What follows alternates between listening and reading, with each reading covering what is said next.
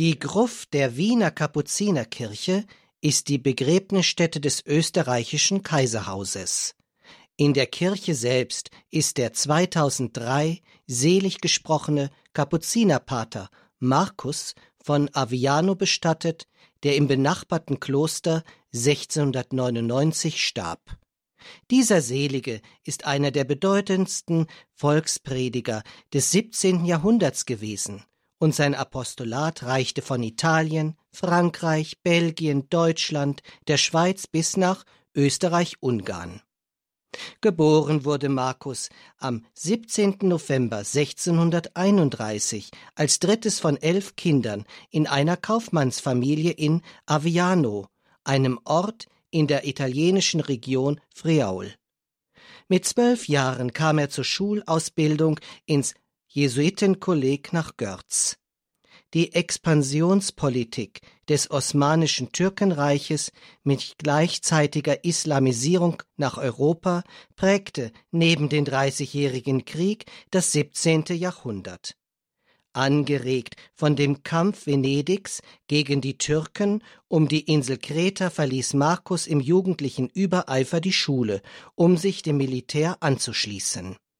Dieses Vorhaben scheiterte kläglich, und im Kontakt mit den Kapuzinern erkannte er, dass der geistliche Kampf für das Christentum ein besserer Weg wäre. 1648 trat der 17-Jährige bei den Kapuzinern ein und wurde 1655 mit 24 Jahren zum Priester geweiht. Wegen seiner Schüchternheit und dem riesigen Nachwuchspotenzial im Orden erhielt der kränkliche Markus neun Jahre lang keine Predigt und Beichtvollmacht. Bei nicht wenigen Mitbrüdern herrschte die Meinung vor, dieser Pater sei ein Schwächling und zu nichts zu gebrauchen. Neben dem täglichen Messelesen waren seine priesterlichen Aufgaben eher im Verborgenen, wie das Segnen von Andachtsgegenständen beim Pfortendienst. Das änderte sich nach einer Begegnung mit dem Ordensgeneral, so dass der 33-Jährige schließlich predigen und die Beichte spenden durfte. Anerkennend äußerte sich der Ordensgeneral nach einer Predigt des Seligen, so sollten wir predigen können. Von nun an wirkte der Kapuziner als erfolgreicher und beliebter Volksprediger in Italien und in ganz Mitteleuropa. Eine wunderbare Krankenheilung in Padua nach dem Segen des Paters machte ihn entsprechend zusätzlich bekannt. Um religiöse Schwärmerei und Personenkult zu einem Guru zu verhindern, entwirft Markus einen Segensritus, in dem die Krankensegnung nicht mehr isoliert gespendet wird, sondern nur noch nach vorhergehendem Beicht- und Kommunionempfang. Markus von Aviano predigte in seiner Muttersprache Italienisch und konnte in anderen Ländern lediglich mit Brocken in der jeweiligen Sprache und kleinen Flugblättern trotzdem die Herzen seiner Zuhörer erreichen. Aus Sorge vor den religiösen Aufbrüchen und Bekehrungen fesselte man im Auftrag des französischen Sonnenkönigs Ludwig XIV. sogar den Prediger in Lyon und brachte ihn unter Bewachung versteckt im Heuwagen zur Grenze, um ihn nach Flandern abzuschieben. Die Umkehr zu Gott und Hinkehr zum Nächsten wird in seinen Ausführungen unter dem Thema die Liebesreue thematisiert, so dass man ihn gerne als Apostel der Liebesreue bezeichnet. Seine 1680 in Bozen erschienene Schrift Die Schwere der Sünde veranlasste den österreichischen Kaiser Leopold I. nach der Lektüre zu bekennen, das scheint ganz für mich armseligen Sünder geschrieben. Aus der Begegnung mit Markus von Aviano entsteht eine Freundschaft und der Kapuziner wird 20 Jahre lang ein enger Berater und Vertrauter des Kaisers.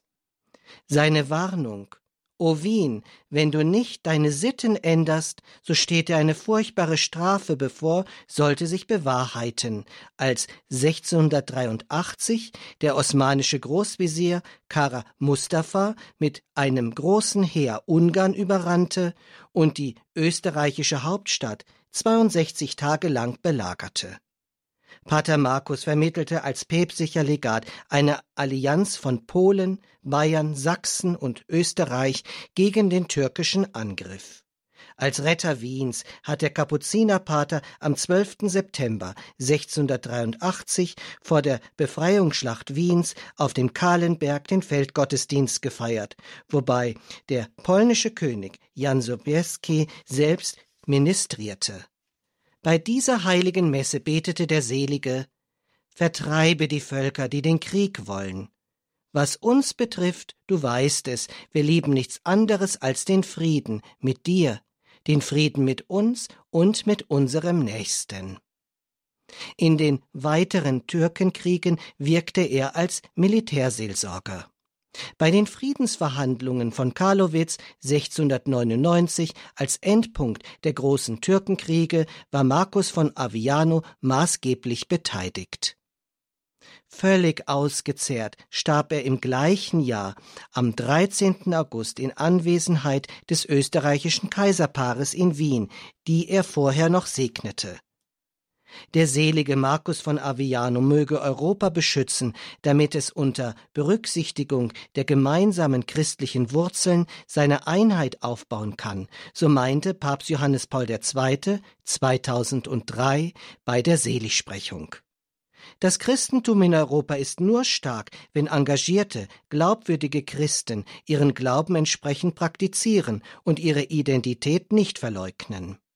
Darum bleibt die Botschaft des seligen Markus von Aviano immer aktuell, dass in den vielfältigen Herausforderungen im Leben dieses nur mit Gott und entsprechender Liebesreue zu bewältigen ist. Darum lasst uns beten, Gott, du Vater allen Erbarmens, du hast den seligen Priester Markus von Aviano zu einem außergewöhnlichen Bußprediger und Apostel der Einheit gemacht. Gewähre uns, dass wir auf seine Fürsprache und sein Beispiel hin den Frieden, den Christus uns geschenkt hat, wirksam bewahren. Darum bitten wir durch Christus unseren Herrn. Amen.